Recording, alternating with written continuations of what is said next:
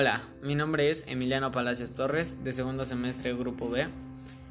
Actividad de la semana 4, Historia del siglo XIX, Etapas de la Independencia. Eh, vamos a contestar unas preguntas. La primera es, con base en la lectura, explica el desarrollo de la etapa 1, el inicio, y la etapa 2, la organización. Eh, empezamos con la etapa 1. Con la ocupación de Napoleón, algunas autoridades consideraron que la soberanía del reino debería regresar al pueblo.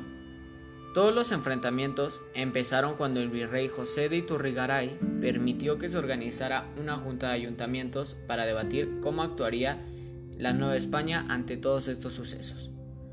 Al principio se pensaba en una independencia pacífica, pero desde los ataques contra el virrey y su familia, los criollos empezaron a organizarse en conspiraciones una de las conspiraciones más importantes fue la que se llevó a cabo en la casa de los corregidores de Querétaro, Miguel Domínguez y Josefa Ortiz, a la cual asistía el cura Miguel Hidalgo, Juan Aldama e Ignacio Allende. La Junta decidió organizar una insurrección en diciembre de 1810, pero al ser descubiertos ante, antes de esta fecha, Hidalgo, Allende y Aldama convocaron a la lucha el 16 de septiembre y así se creó el ejército insurgente. Este movimiento eh, de Miguel Hidalgo, Juan Aldama Ignacio Allende, el ejército insurgente, perdió apoyo debido a los saqueos y matanzas llevada a cabo en la lóndiga de Granaditas. El 17 de enero de 1811, el ejército insurgente es derrotado por el ejército realista, gracias a una traición de los líderes insurgentes los cuales fueron capturados y decapitados. Eso fue de la etapa 1. Ahora la etapa 2, la organización. Con la muerte de Hidalgo, el principal líder de los insurgentes fue José María Morelos y Pavón. Morelos entendió que Hidalgo fracasó por la desorganización y la poca claridad en su planteamiento político y proyecto de nación. Tras el dominio del sitio impuesto por Félix María Calleja, esto le permitió a Morelos organizar y redactar una constitución. En el Congreso de Chilpancingo se leyó este documento, el cual es, el es Sentimientos de la Nación, en donde Morelos declaró la libertad de América y estableció que el poder emanaba del pueblo y debía dividirse en tres, debía haber leyes justas para todos, para poder equilibrar la desigualdad social, con el cual Morelos quedó a cargo del poder ejecutivo, el cual se llamó Siervo de la Nación. Finalmente, el 22 de octubre de 1814, se promulgó la Constitución de Apatzingán, la cual se inspiró en la Constitución de Cádiz de 1812. Se proclamaba la religión católica como la única, pero también se establecían los derechos de los habitantes de la nación, las igualdades ante la ley y la división de poderes, y también la soberanía popular. Se considera que esta constitución es la primera de nuestro país. Después de todo esto, la guerra se prolongó y el cansancio y el desgaste que fueron, que, al que fueron sometidos, esto provocó grandes derrotas frente al ejército realista de Calleja, lo cual el general Morelos tuvo una victoria en Acapulco, pero también después fue derrotado en Valladolid, Morelia, y ahí fue hecho prisionero y conducido a San Cristóbal Ecatepec, donde fue fusilado el 22 de diciembre de 1815. Y así es como termina la etapa 2. Segunda pregunta.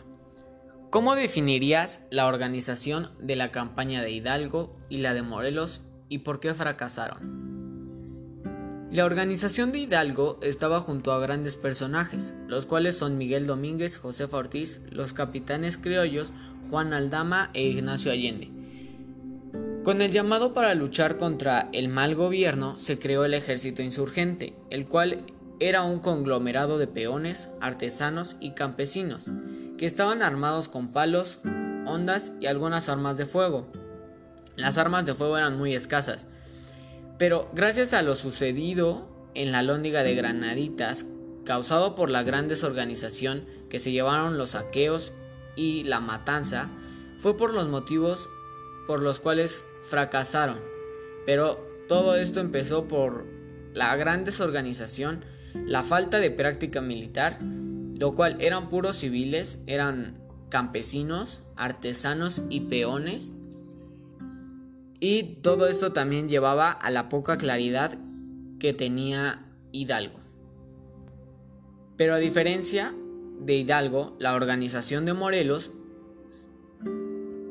se formó con un pequeño pero bien adiestrado ejército integrado por grandes combatientes, como Hermenegildo Galeana y Mariano Matamoros, lo cual también Morelos tenía un buen planteamiento político y claro, también un buen proyecto de nación. Y todo esto sumó a su capacidad para atraer a otros revolucionarios como Nicolás Bravo, Guadalupe Victoria y Vicente Guerrero.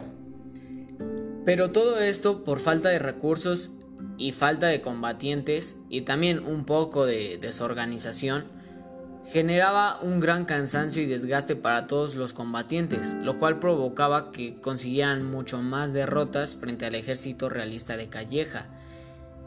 Y gracias a esto fue derrotado en Morelia, Valladolid, en donde fue hecho prisionero y fusilado en San Cristóbal de Catepec.